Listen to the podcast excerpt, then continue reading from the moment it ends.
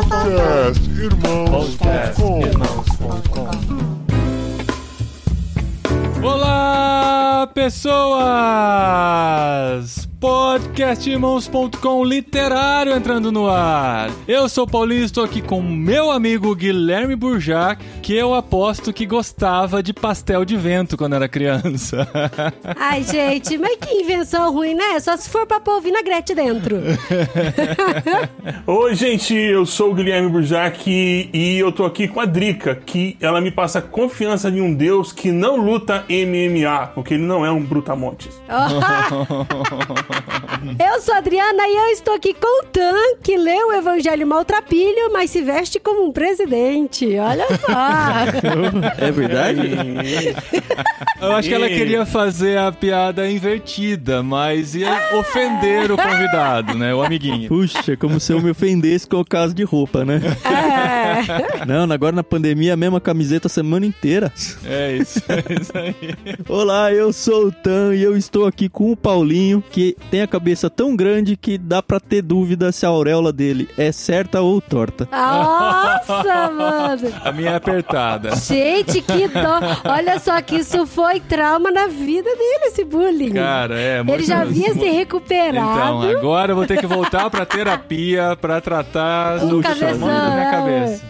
É. Aham. Não foi não, gente. Eu lidei muito bem com isso. Tenho orgulho. E faço meus filhos terem orgulho também, porque puxaram pro pai. Muito bom. Tadinho, não sou cabeçudo que nem você, não, tadinho. Muito bom, gente. Estamos aqui depois de mais um mês de leitura para contar a nossa experiência ao ler O Evangelho Maltrapilho de Brennan Manning, o livro desse mês que lemos junto com os amigos. E temos aqui Guilherme Burjac, que foi, coincidentemente, assim, Assim, né? do É, nada. não por acidente, a pessoa que indicou o livro no programa do Clube Ictus, programa inclusive, né, esposinha? Que episódio é aquele com o? Nossa, gente. Eu ouvi duas vezes, sabia, Aham. Burjá? O Conversa de Peixe Grande lá? O Conversa Sim. de Peixe Grande com o Burjá, eu indiquei pra muitas pessoas, muitas. Aí a gente sabe que tem algumas pessoas que têm preguiça de ouvir o programa inteiro, né? Daí eu falava, não, escuta pelo menos esse trecho que fala do deserto. Aqui, pelo menos esse trecho. Super recomendamos esse programa, super indicado. Valeu mesmo, Tan, né? Carol e Burjá por propiciarem esse programa tão especial pra gente. E nesse episódio, Burjá indicou vários livros, entre eles O Evangelho Maltrapilho de Brennan Manning. E a gente vai falar sobre esse livro no literário deste mês aqui de irmãos.com.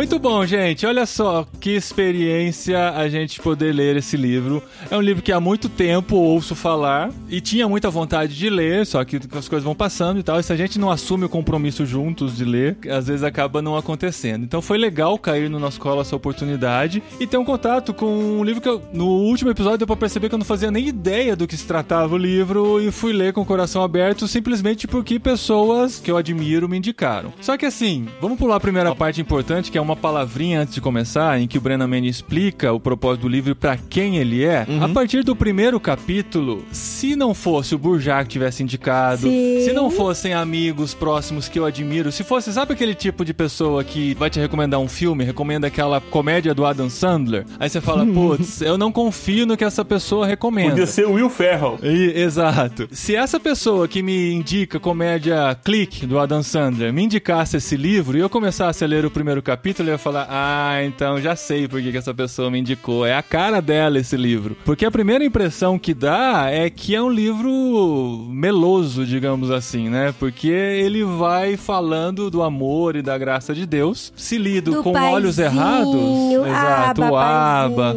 Se é. lido com os olhos errados, vai trazer uma impressão de graça barata. Eu acho que a gente vai falar sobre tudo isso aqui nesse O episódio. que você tá dizendo é que se você tivesse ouvindo com a voz da Ana Paula Valadão no fundo, você não conseguiria ler o livro inteiro sem derramar em prantos? É isso? Tá dizendo assim? Não, Aí- não. É que assim, a gente gosta, eu, eu tenho a tendência de gostar mais de livros mais provocativos, de livros que vão me colocar de frente comigo mesmo, ou de me colocar de, sabe, de, de achar os meus erros e Mas de, é que sabe, ele, de me desafiar. Exato, mas eu tô falando da primeira impressão. Porque ele, o, o livro é, é simplesmente ele falando do amor de Deus que alcança todos nós, esse amor inexplicável, esse amor imerecido, a graça fantástica de Deus. E se você é do tipo de pessoas que pula, né, prefácio e pula introduções, você pode perder uma explicação muito importante, que é como ele começa o livro explicando para quem esse livro foi escrito. E quando você entende para quem esse livro foi escrito, talvez você não se coloque necessariamente naquele grupo de pessoas, mas você consegue ler com olhos. E no fundo, o livro vai conseguir falar com você também, por você estar disposto a ler com os olhos diferenciados. E é muito legal como o Brennan Manning já se prepara, né? Já se precaver sabendo que esse livro podia ser mal interpretado. Então ele já faz aqui uma palavrinha antes de começar, que é o é tipo o prefácio do livro, né? Onde ele faz os seus disclaimers iniciais, né? Então ele já começa falando aqui: o Evangelho Maltrapilho foi escrito com um público leitor específico em mente. Este livro não é para os super espirituais, não é para os cristãos musculosos que têm John Wayne como herói e não a Jesus. Não é para acadêmicos que aprisionam Jesus na torre de marfim da exegese. Não é para gente barulhenta e bonachona que manipula o cristianismo a ponto de torná-lo um simples apelo ao emocionalismo. Não é para os místicos de capuz que querem mágica na sua religião. E aí ele vai, não é para isso, não é para isso, não é para isso, depois ele começa. O Evangelho Maltrapilho foi escrito para os dilapidados, os derrotados e os exauridos. Ele é para os sobrecarregados que vivem ainda mudando o peso da mala pesada de uma mão para outra. É para os vacilantes e de joelhos fracos que sabem que não se bastam de forma alguma e são orgulhosos demais para aceitar a esmola da graça admirável. E aí ele vai até o final. O Evangelho Maltrapilho é um livro que escrevi para mim mesmo e para quem quer que tenha ficado cansado e desencorajado ao longo do caminho. É interessante que eu tava conversando com um casal de amigos nossos, muito queridos. Beijo, Rafa, beijo, Ju. E aí eu falei pra eles que eu sabia da existência desse livro. Acho que a gente até tinha ele, não sei. Não, há um não tempo tinha. atrás. Não, a gente tinha outro, né? Tinha o outro dele, o, impostor, que, vive, em mim. E aí eu pensei, falei, gente, é um livro que eu tenho vontade de ler, mas não tenho ao mesmo tempo, porque eu conheço algumas pessoas que já falaram mal do livro, sabe? E falaram assim que ele banaliza demais a questão da graça, de que é uma graça muito barata, é muito fácil, é muito simples. E aí eu tava conversando com o Rafa e eu até falei pra ele, né? Falei, Rafa, eu ainda não li o livro, vou começar a ler agora, mas eu tenho esse certo medinho, sabe? De ficar meio assim com o livro, né? Se ele flerta tanto com a ideia da graça barata. E aí foi que ele até falou, né? Da introdução. Mas você leu a introdução? Você Aham. viu pra que que é o livro e tal? E assim, depois que a gente lê o livro, a gente vê que ele não banaliza nem um pouco a graça. Uhum. Eu acho que ele bate muito mais de frente com o legalismo do que banalizar a graça. É, o livro ele tem no início esse uma palavrinha antes de começar, e eu não sei se todos vocês pegaram, mas ele termina com uma palavrinha final, fazendo assim Sim. um prefácio, um epílogo mesmo do livro, né? Porque tem o risco de você terminar o livro ainda com o coração com que eu comecei, né? Terminar achando que ele banalizou de alguma forma. E ainda depois da palavrinha final, ele tem uma repercussão 10 anos depois que ele escreveu o livro. Então, numa nova edição, ele coloca esse comentário pra repercutir tudo que foi acrescentado ou comentado nesses 10 anos. Então, ele cercou bastante. Ele conta sobre tudo que ele apanhou por causa da obra, porque enfim, ela se tornou uma referência e como o mundo lidou com esse livro. É, bem interessante. Isso tudo que você falou, Paulinho, é interessante porque pra quem não sabe, a gente leu esse livro lá no nosso canal do Clube Ictus no Telegram. Uhum. Então a gente foi fazendo áudio comentários capítulo a capítulo e o interessante é que a gente foi gravando enquanto estava lendo. E fica muito nítido se você ouvir os nossos comentários esse incômodo inicial, que é exatamente o mesmo que o Paulinho falou, Uhum. nosso. E em todas as vezes em que o livro vai apresentando, fica aquela meio zona cinza, aquele meio pé atrás, assim, cara, esse cara aqui tá flertando com umas coisas meio esquisitas e Uhum. tal. Mas daí eu sempre lembrava, sempre que passava isso na minha cabeça, eu lembrava, pô, Por que que o Burjá indicou, Não, né? É, então, não, não isso. Vocês conhecem o contrário. Burjac muito melhor, mas eu Não. ficava, não, esse livro aqui é- foi importante pra uma pessoa séria e tal. Exato. E é interessante ver a evolução, principalmente minha e da Carol, porque a gente tava fazendo esses comentários, lidando justamente com esses pontos onde a gente começou meio que um pé e meio atrás, foi mais ou menos entendendo para onde o autor queria, e quando chega na palavra final, e principalmente os 10 anos depois, onde o autor mesmo reconhece tudo que ele sofreu, é interessante que no próprio livro meu eu marquei. É exatamente isso que eu pensei no começo. É exatamente esse tipo de coisa que eu ia reagir. Mas é importante a gente ter noção quando o livro surge, né? O Osmar Ludovico faz essa introdução de alguma forma. Sim. E ele diz, olha, perguntando pro Felipe Ansem, qual é o cara que você pode indicar? Quem é o cara que você conhece que fala sobre graça? Porque nós estávamos vivendo no momento em que o livro surge, um redescobrimento da graça. E é muito interessante esse momento histórico, né? A gente não pode livrar o autor do seu momento histórico nem a publicação do seu momento histórico. Sim. O momento que nós estamos vivendo é a queda do Caio Fábio, né? 1998, 99, ano 2000, ele abre o site Caminho da Graça. A graça começa a ser falada mais e mais e mais. Então tem a publicação do Felipe Ansem, Maravilhosa Graça, que é um livro que introduz ou reintroduz esse tema no mainstream evangélico. E a gente começa a falar sobre isso. Aí de repente ocorre uma coisa interessante. Vem esse livro publicado do Brandon Manning que, digamos assim, é de uma tradição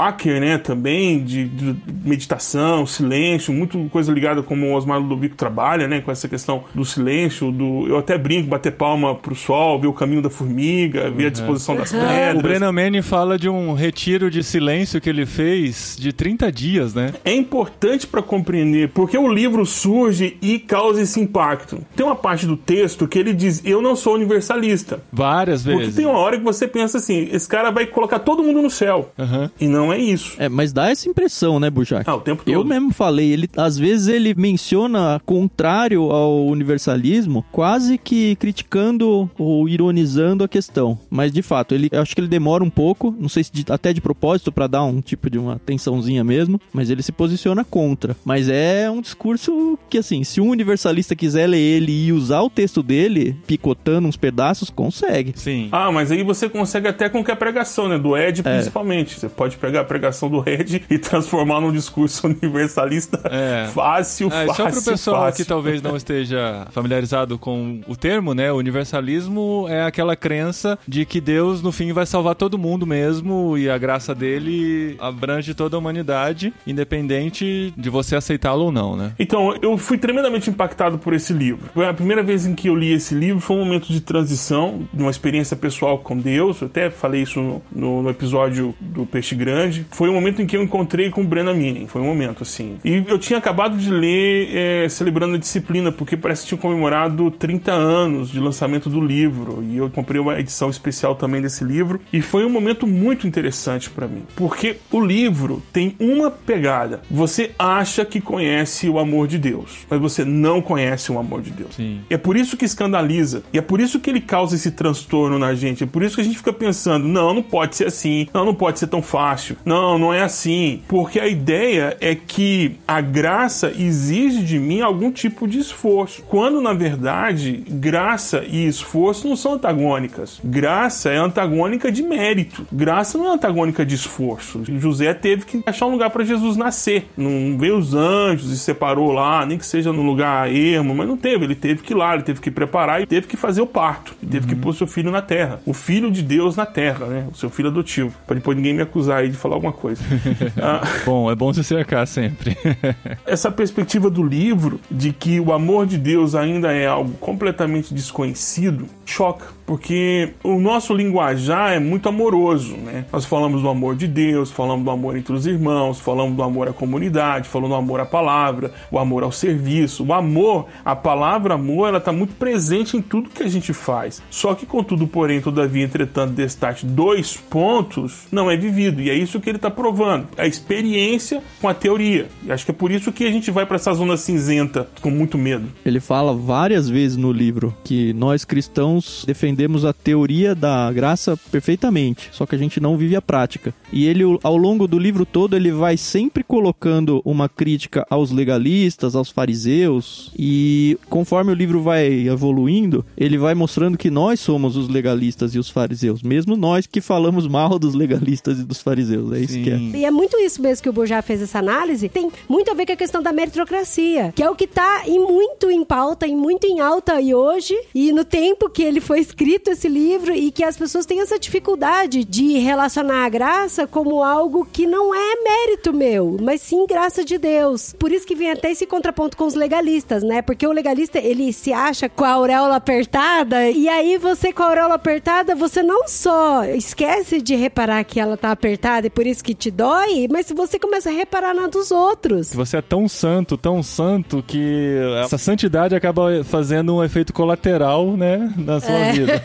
Que deixa você com dor de cabeça. né? Exato. Aí aqui no começo do livro ele fala assim, ó: "Quando sou honesto, admito que sou um amontoado de paradoxo. Creio e duvido. Tenho esperança e sinto-me desencorajado. Amo e odeio. Sinto-me mal quando me sinto bem. Sinto-me culpado por não me sentir culpado. Sou confiante e desconfiado. Honesto e ainda assim sincero. Aristóteles diz que eu sou um animal racional. Viver pela graça significa reconhecer toda a história da minha vida, o lado bom e o lado ruim. Ao admitir o meu lado escuro, aprendo quem sou e o que a graça de Deus significa. Como colocou Thomas Merton, um santo não é alguém bom, mas alguém que experimenta a bondade de Deus. Então é interessante que isso vai muito contrário com a meritocracia mesmo, né? Mas é você mergulhar a fundo e entender o amor de Deus, a bondade que Deus tem com a nossa vida e da sua misericórdia que é renovada todos os dias. E aí eu falei, não, esse livro diz muito mais a respeito sobre o meu olhar para a graça de Deus do que meu olhar de julgamento com o próximo. E aí isso para mim foi um tapa na cara. É, isso que é legal da, de obras assim, né? Que fazem a gente começar a ler pensando em como as outras pessoas se encaixam naquilo que você está lendo, que é a nossa tendência natural, né? A gente começa a pensar, olha, fulano tinha que ouvir isso, fulano tinha que ouvir isso. Nossa, eu tenho que marcar É. isso pôr no Instagram. É, tem que, eu tenho que pôr isso aqui, ó, porque tem gente que precisa saber disso aqui e tal. Aí, conforme você vai lendo, você vai descobrindo como aquilo fala com você, né? E outra coisa muito legal de ler livros assim,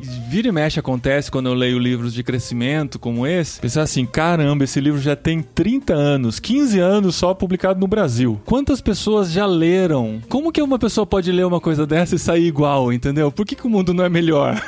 Por que, que as igrejas não são melhores? Ah, mas quantos livros a gente não passa por isso, né, Paulinho? Mas a gente esquece, né? Esse é o problema. A gente esquece. Daqui a um tempo a gente cai nos mesmos erros de novo. Eu acho que a primeira parte é fazer a gente conseguir o máximo possível de convencer pessoas a lerem esses livros. a pessoa ela não lê, né? Começa aí. E aí depois a gente começa um movimento, mesmo que seja no um a um, sabe? Cada um cuidando de si, da sua família, para que os cristãos, a família cristã, a igreja cristã, no seu sentido mais lato possível, consiga crescer e mudar de fato o mundo, para que daqui 15 anos não estejamos ainda É. iguais, né? Eu tive essa mesma impressão quando eu li o livro do Henry Nowen, O Tudo Se Fez Novo, que hoje tá com um título novo. Ai, esse livro Cara, é muito bom, gente. Eu li esse livro assim, eu falei, como que ainda existe gente ansiosa no mundo? Por quê? Se existe um livro tão completo sobre isso, sabe? Pra mim, o melhor livro de ansiedade é esse. Eu já li várias vezes e continuo ansiosa aí, amor. ó. Então, a gente é muito ruim de viver o que a gente aprende. A cada capítulo eu chorei. É. Sim, eu chorei na primeira leitura, chorei na segunda leitura, porque eu li de novo pra poder vir fazer aqui com vocês. E o contato que você tem com o livro depois, um pouco mais amadurecido, é muito forte. Principalmente o texto que ele fala sobre a segunda chamada, quando Jesus te chama, porque foi exatamente o que aconteceu comigo no mesmo período, sabe, entre os 30 e 60 anos, em que Jesus te chama para um balanço. E é muito forte, porque eu mudei de país, eu tô aprendendo a falar uma outra língua, tô aprendendo a problematizar em outra língua, vivendo uma situação de pandemia, ano de 2020, pra você que tá ouvindo esse episódio, já aconteceram os ataques zumbis ou ainda não?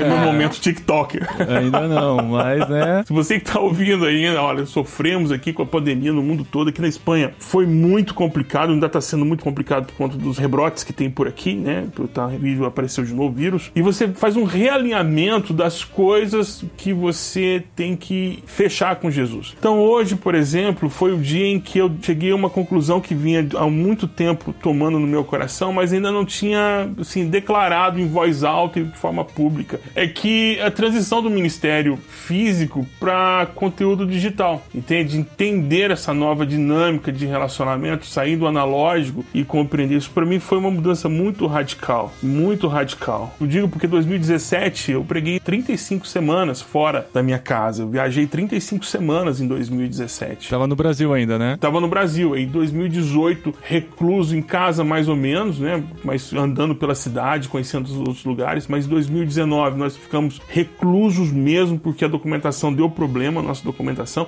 E 2020 veio a pandemia a partir de março. Então, como eu tenho uma enfermidade autoimune, eu não posso ter contato. Tomo remédio para baixar a minha imunidade. Então, eu não posso ter contato com o vírus. E eu fiquei recluso em casa. Desde o dia 12 de março até o dia de hoje, nós estamos gravando esse episódio, em setembro, eu tô recluso. Eu saio para ir ao médico apenas. Não faço outra coisa. Entender essa transição, essa leitura desse trecho, eu falei assim, cara, Jesus me chamou para conversar e eu não tinha entendido. E falou: olha, temos um segundo chamado para você. Agora leva a sério a questão de produção de conteúdo digital, porque é isso. É por essas vias que a gente vai trabalhar.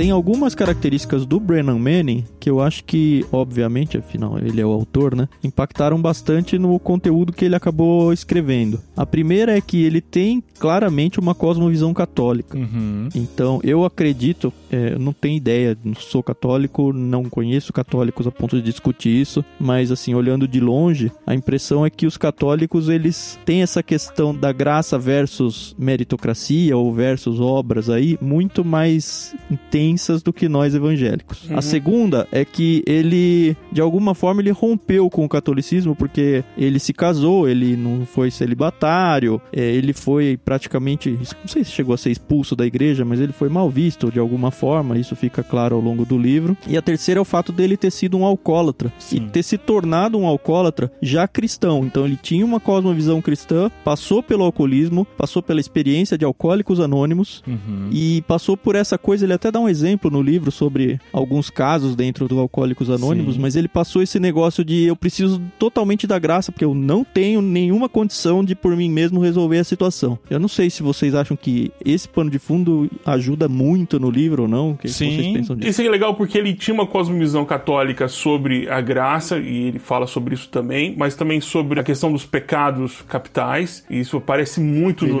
no livro. e capital, é, né? Ele e fala capital, num bem- capítulo inteiro. em todo o texto tem um parágrafo em que isso é citado, isso é falado, e também pela perspectiva cristã da salvação, porque a salvação pela graça. Então, eu acho que ele uniu muito bem. E no final do livro, né, quando ele vai fazendo as reticências, ele diz lá que o livro foi muito bem aceito na comunidade entre alguns católicos, mal aceito em algumas comunidades evangélicas, porque falar da graça pro público americano não é fácil. Ah, o público dele é outro ainda, né? Não é o nosso. Né? Não é fácil, porque é um povo que fala que a América é generosa com quem se esforça. A América, no sentido dos Estados Unidos da América, né? É generosa com quem vai atrás. Cada vez que eu ouço a América se referindo aos Estados Unidos, dá um soco no estômago, né, cara? Que coisa Dá, chata isso. Dá, dá. É a apropriação, né, de tudo.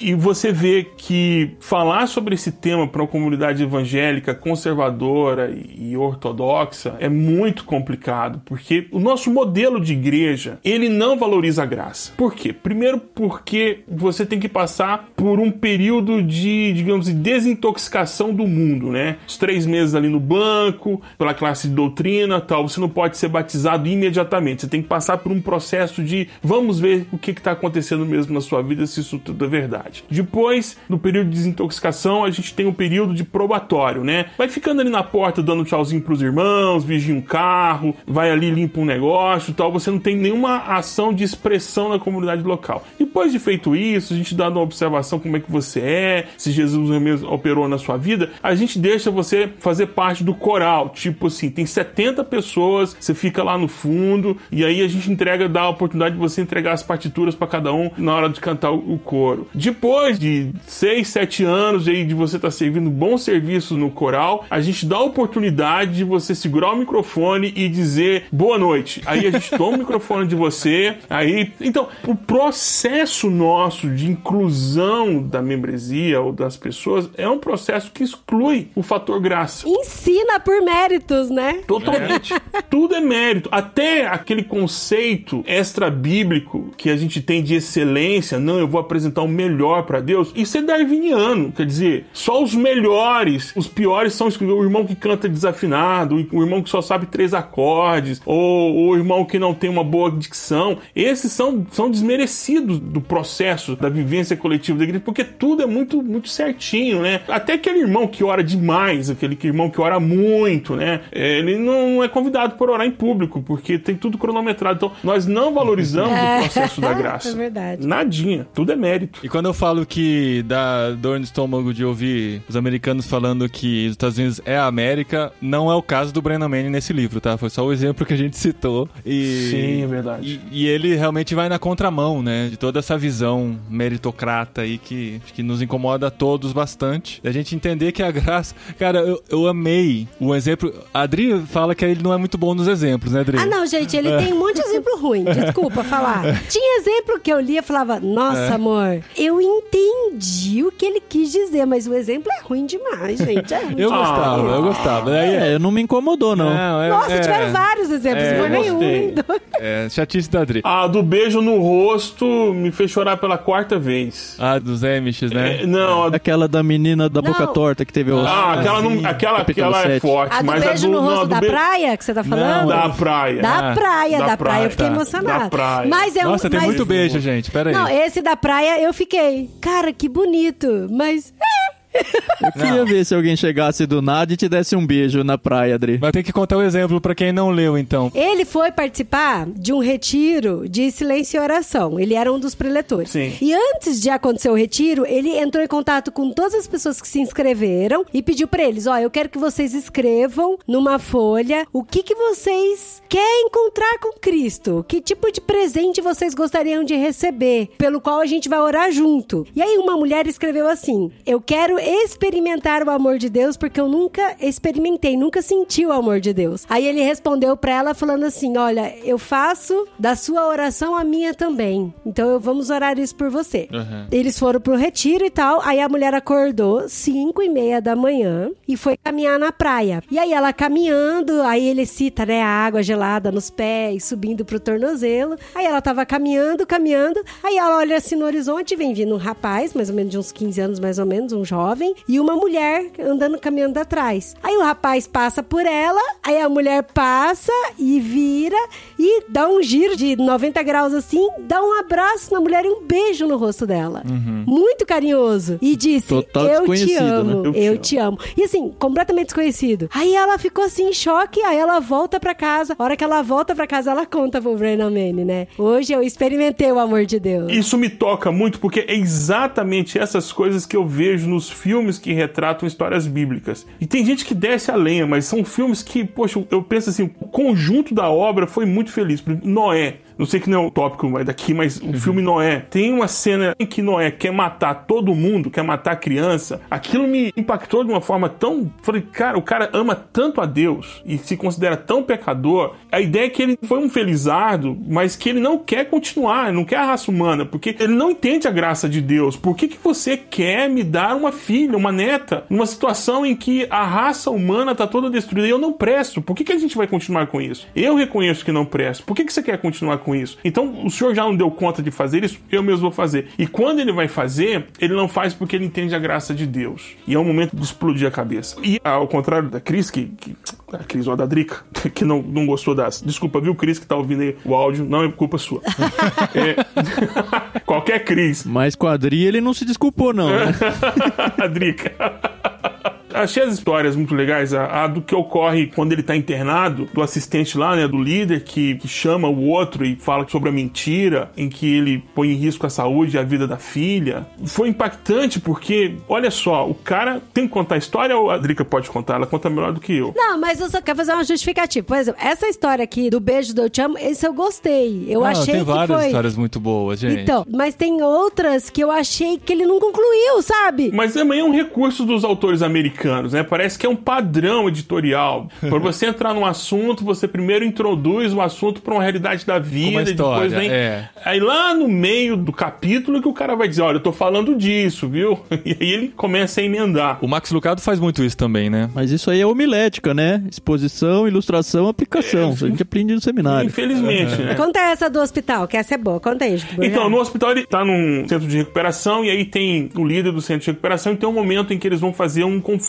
né? Uma confrontação, e aí tá, a pessoa que vai ser confrontada é um empresário bem sucedido, mas alcoólatra. E aí ele pergunta: você se considera alcoólatra? É essa a ideia, né? Ele diz: não, não me considero alcoólatra. Quanto que você bebia? Ah, bebia. E foi contando como e dava oito drinks no dia. Aí ele pega o telefone, né? E tem uma caixa de som para todo mundo ouvir a outra pessoa do outro lado da linha. E ele liga pro barman do bar onde o cara ia todos os dias. E pergunta: e aí, como é que é esse cara aí? Ele falou: ó, ele é gente boa demais. E, e como é que era? Não, ele, ele entrava aqui, só ia embora depois de ter bebido, sei lá, 16, 17 drinks. Eu não vou lembrar aqui a quantidade exata. E ele levanta da cadeira, né? O, cara que tá sendo interrogado lá. E aí ele levanta, fica nervoso. É mentira, é um absurdo. E aí, beleza. E o outro vai e pergunta para ele: Você dá-se bem com seus filhos? Ele responde: Sim, eu saí com eles para pescar, ensinei. Não, não, olha, fala a verdade, porque ninguém dá bem com os filhos todo o tempo da vida. Em algum momento você teve alguma crise, você foi injusto com dos seus filhos. Bom, eu tenho a minha filha, mas eu não consigo lembrar o que é. E ele falou: Você não consegue lembrar o que é? Eu falei: Não, eu não consigo lembrar o que é. Ele pega o telefone e liga pra esposa. E a esposa vai contar a história. Aí ele conta, ela conta a história, não, é porque eles saíram para comprar um sapato. Ela tava muito feliz. De presente de Natal, né? Presente de Natal, ele ficou muito feliz porque ela disse que ele era o melhor pai do mundo, que ele era um pai excepcional. Era um motivo para beber, né? Vou comemorar. E aí ele entrou no bar, foi beber com os amigos e ele fazia 20 graus negativos. Ele deixou o carro ligado para o aquecedor e tal, mas. Deixou a menina no, no carro. carro cara. Entrou às 3 horas da tarde, saiu meia-noite. A menina teve os dedos amputados. Ela teve o polegar e o indicador amputado. E ficou surda. Uhum. A mulher contando no telefone e todo mundo ouvindo. Isso me lembra as minhas conversas com Deus sobre algumas personalidades que eu tomei em tojo. Algumas personalidades da teologia que eu tomei em tojo.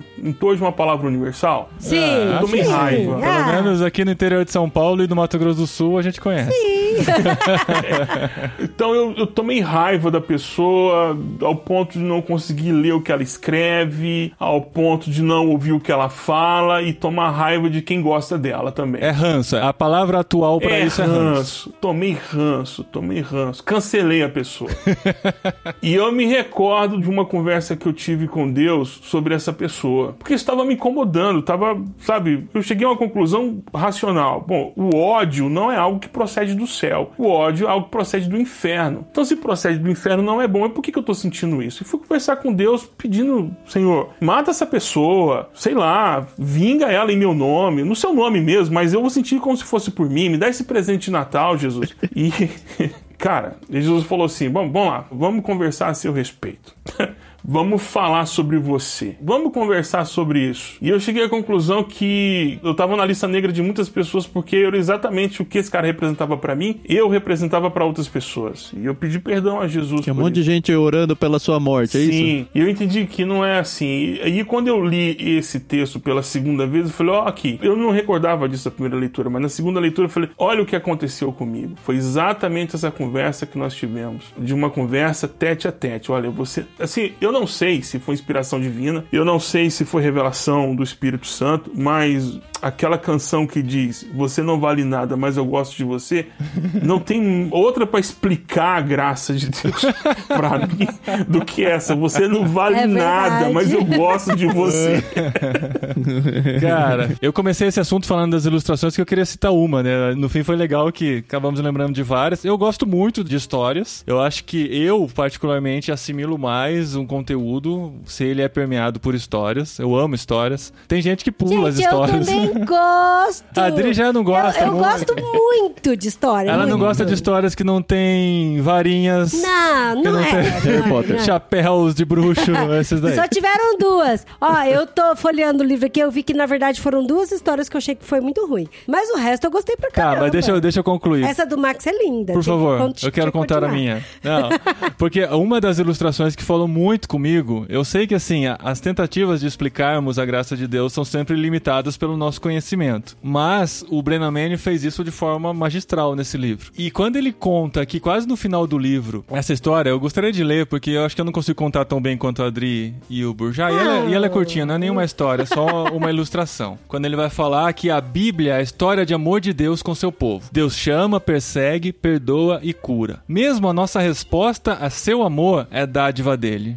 E olha a ilustração que ele conta aqui. Suponhamos que você tenha me adiantado um milhão de dólares para minhas necessidades pessoais. Um ano depois, você requer que eu comece a fazer pagamentos de 10 mil dólares mensais, livres de juros, para cobrir o seu débito. Nada mais justo, né? No primeiro dia de cada mês, exatamente quando eu sento para preencher o cheque, chega o correio da manhã. Você mandou-me um cheque de 10 mil dólares para cobrir o pagamento. Você continua a fazê-lo até que todo o meu débito esteja quitado. Fico atordoado e protesto está tudo às avessas. Ó, eu fico arrepiado, ó.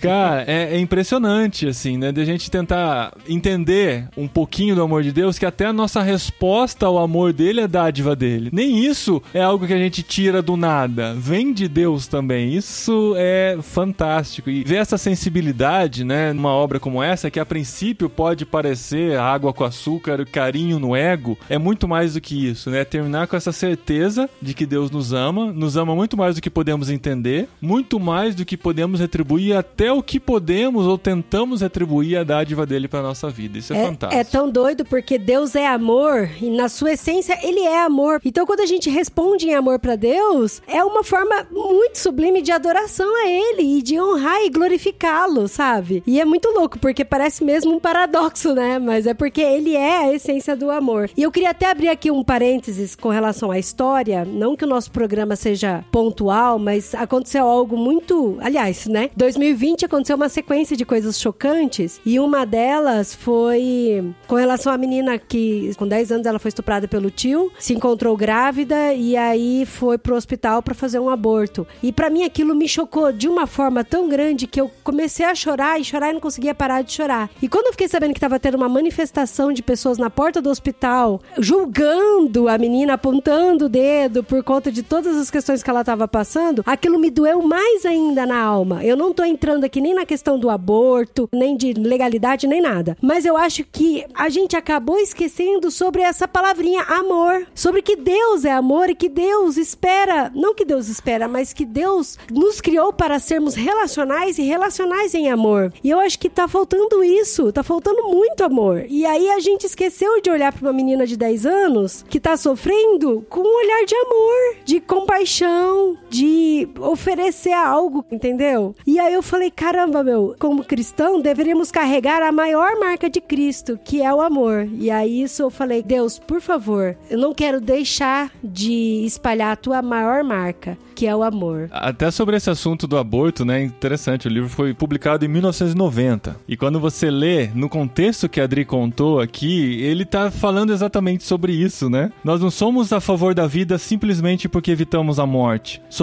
a favor da vida à medida que somos homens e mulheres para os outros, todos os outros, à medida que somos capazes de tocar a mão do outro num gesto de amor, à medida que para nós não existam outros. Isso é demais, cara. Que na verdade nós somos somos e deveríamos nos comportar, as pessoas deveriam ter por nós a mesma impressão que as pessoas têm quando veem as crônicas de Nárnia. Nós deveríamos ser um monte de Aslans andando pelas ruas, né? É as pessoas vendo, nossa, lá vem alguém que destila amor, que destila compaixão, que tem paciência. Porque nós fomos sequestrados pela pauta secular de tal forma que nós não conseguimos entender que nós já estamos no descanso de Deus. A gente já vive o descanso. Caramba, a obra da criação é uma coisa tão espetacular porque Deus diz: olha, tá tudo pronto. Agora é só desfrutar, é só curtir, é só, sabe, viver o panfleto do testemunho de Jeová. A gente já pode viver isso hoje. pra você que não conhece, digita no Google. Você vai ver cobra com leão, vai ver bebê urso. Isso já é uma realidade para nós, porque nós, nós vemos o mundo a partir disso. Uma outra coisa é que evangelho é uma boa notícia. O evangelho não é uma reunião no Zoom para discutir uma pauta. O evangelho a gente tem que entender que, olha, a notícia é um Salvador veio e morreu no seu lugar e, e ele veio, agora você pode desfrutar o amor de Deus de forma muito intensa. Você não foi salvo pelo que você é nem pelo que você fez, você é salvo porque ele te ama. Isso já é uma realidade. Ele já está decretado. E isso não banaliza o pecado. Não, de forma alguma. E Uma Então- coisa que eu falei, eu até escrevi aqui na- nas observações, é que nós, pelo menos quem é reformado, tanto os carismáticos, na verdade todo mundo depois da reforma é reformado, mas o pessoal tradicional, o pessoal carismático, o pessoal pentecostal, precisa entender o seguinte, que nós não temos dificuldades com os decretos de Deus. Ninguém aqui tem dificuldade com o decreto de Deus. A gente entende,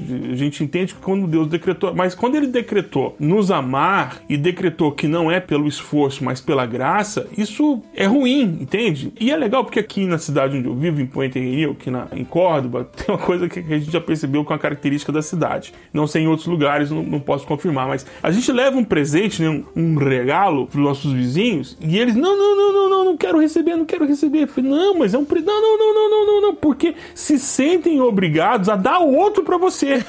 Então, para eu não ter que dar um presente para você, por favor, eu não, não me dê aceito presente. o seu.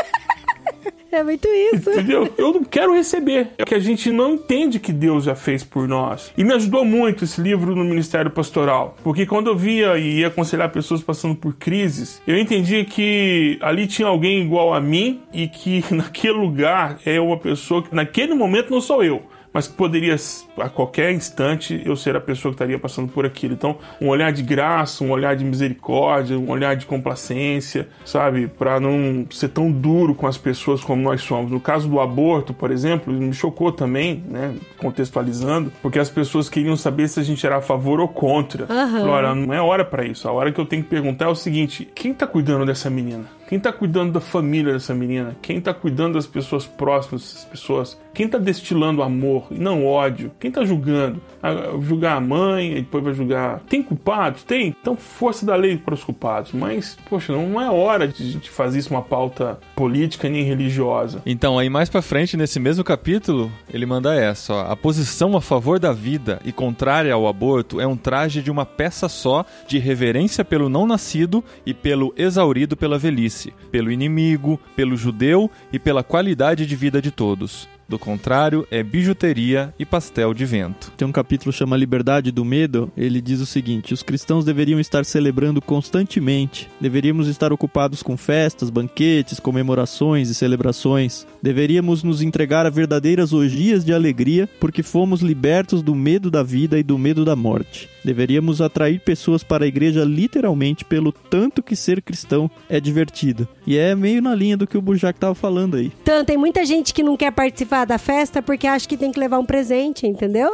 Porque se eu participar da festa, eu vou ter que fazer uma festa também. Então as pessoas falam, eu tenho medo de conhecer a Cristo e depois virar escrava dele e ter que dar alguma coisa pra ele. No entanto, depois que a gente verdadeiramente conhece a Cristo, a gente dá com alegria justamente por causa da Exato. graça dele, né? É um negócio que as boas obras aí, elas não são um tipo de recompensa a Deus pelo que ele fez. É um negócio que, cara, se você me ama desse jeito, como que eu não vou fazer um negócio desse? Muito bom.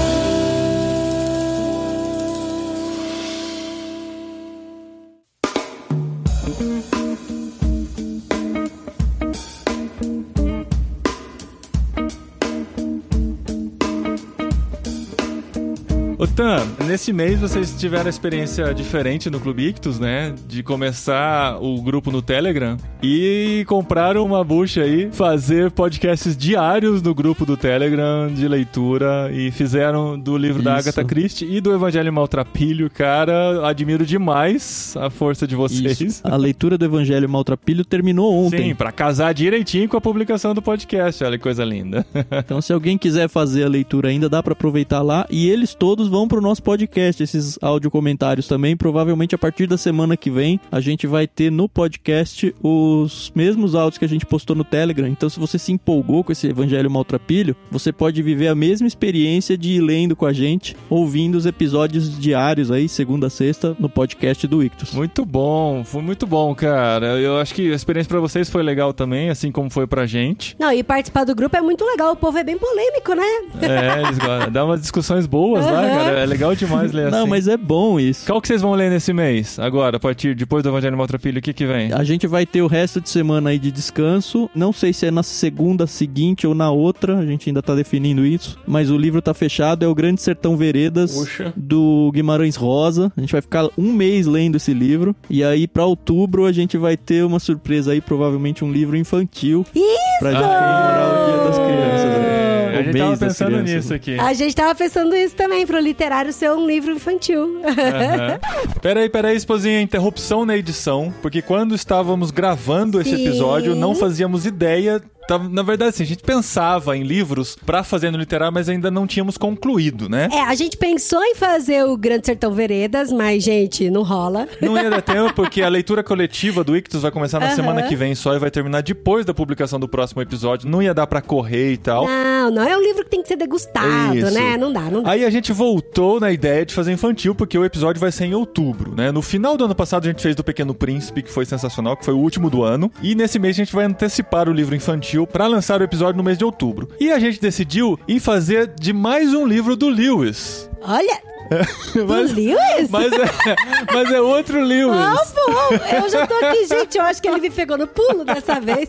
Eu fiquei, ué. É o Lewis Carroll. Vamos Lewis fazer Carroll. do livro infantil mais bizarro que você pode ler, porque no- o literário não é pra falar de livros simples. A gente vai, Não, a gente não. quer desafios. Sim. Então nós vamos ler nesse mês um livro que veio no Clubinho Ictus já há alguns meses. Temos ele aqui e vamos ler com vocês, se vocês toparem, Alice no País das Maravilhas. Não, na verdade a gente vai ler. Aham. A, a gente vai ver se vocês topam ler Lê com a gente, claro. Então, leia com a gente. Tem no Kindle Unlimited, inclusive, crianças, se vocês forem assinar Kindle Unlimited, entrem pelo link de irmãos.com. E se vocês forem comprar qualquer livro na Amazon, entrem pelo link de irmãos.com, porque a gente descobriu que isso dá uma comissãozinha bem legal.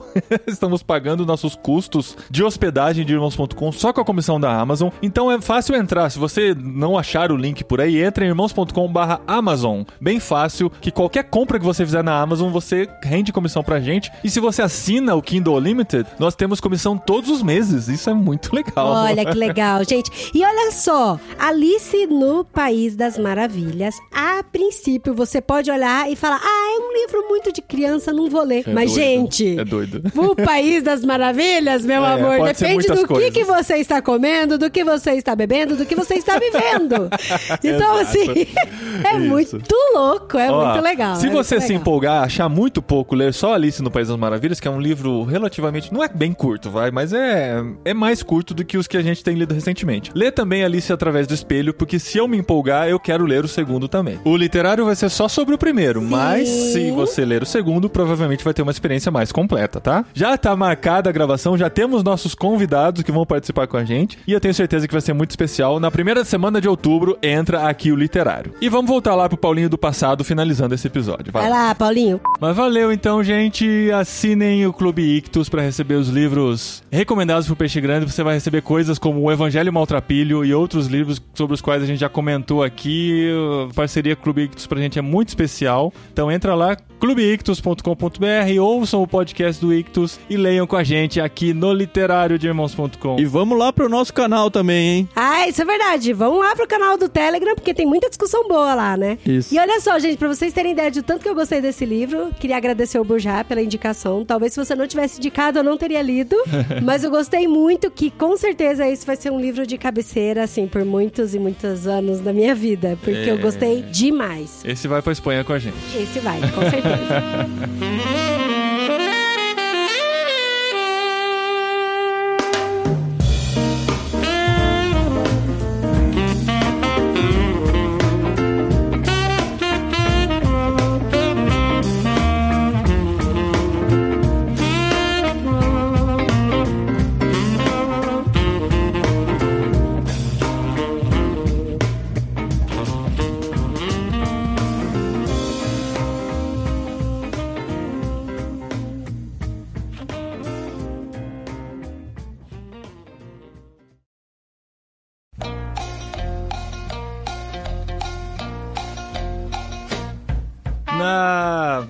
chama isso? Orelha. Essa- não, essa ficha catalogal aqui, né? É isso? É. Ficha catalográfica. Na ficha catalográfica aparece aqui como biografia. Aí eu falei, ah, tá, então é a biografia do Brennan Mann e tal, mas não é exatamente a biografia, apesar de ele Não. contar várias histórias da Ele- vida dele. No meu tá escrito bibliografia. Ah, então foi por isso. Mano do céu, pô, vai ter que deixar isso, pelo amor de Deus. Nem que, nem que seja pra ir pro final do, do programa. Sério. Nossa, gente. que droga.